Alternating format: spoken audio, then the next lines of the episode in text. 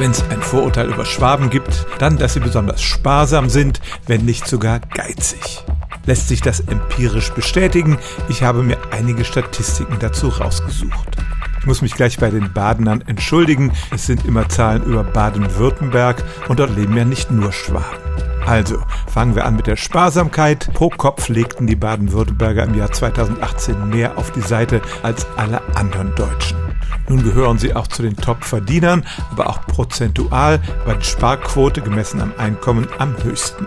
Aber natürlich können sich die Besserverdienenden auch eher leisten, ihr Geld zur Bank zu bringen. Und wer mehr verdient, gibt auch mehr aus. Und so liegen auch zum Beispiel bei den Urlaubsausgaben die Baden-Württemberger regelmäßig vorne. Es wird also nicht alles gespart, sondern man gönnt sich auch was. Und wo sich Geiz ja besonders zeigt, sind freiwillige Dinge wie das Trinkgeld. Und da gibt es Statistiken, wie viel Reisende pro Tag an Trinkgeld geben. Und da liegt Baden-Württemberg auf Platz 5 und die Schwaben geben immerhin mehr Trinkgeld als die Durchschnittsdeutschen.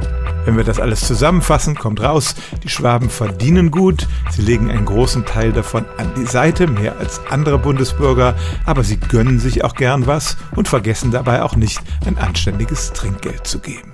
Stellen auch Sie Ihre alltäglichste Frage unter stimmtz.radio1.de.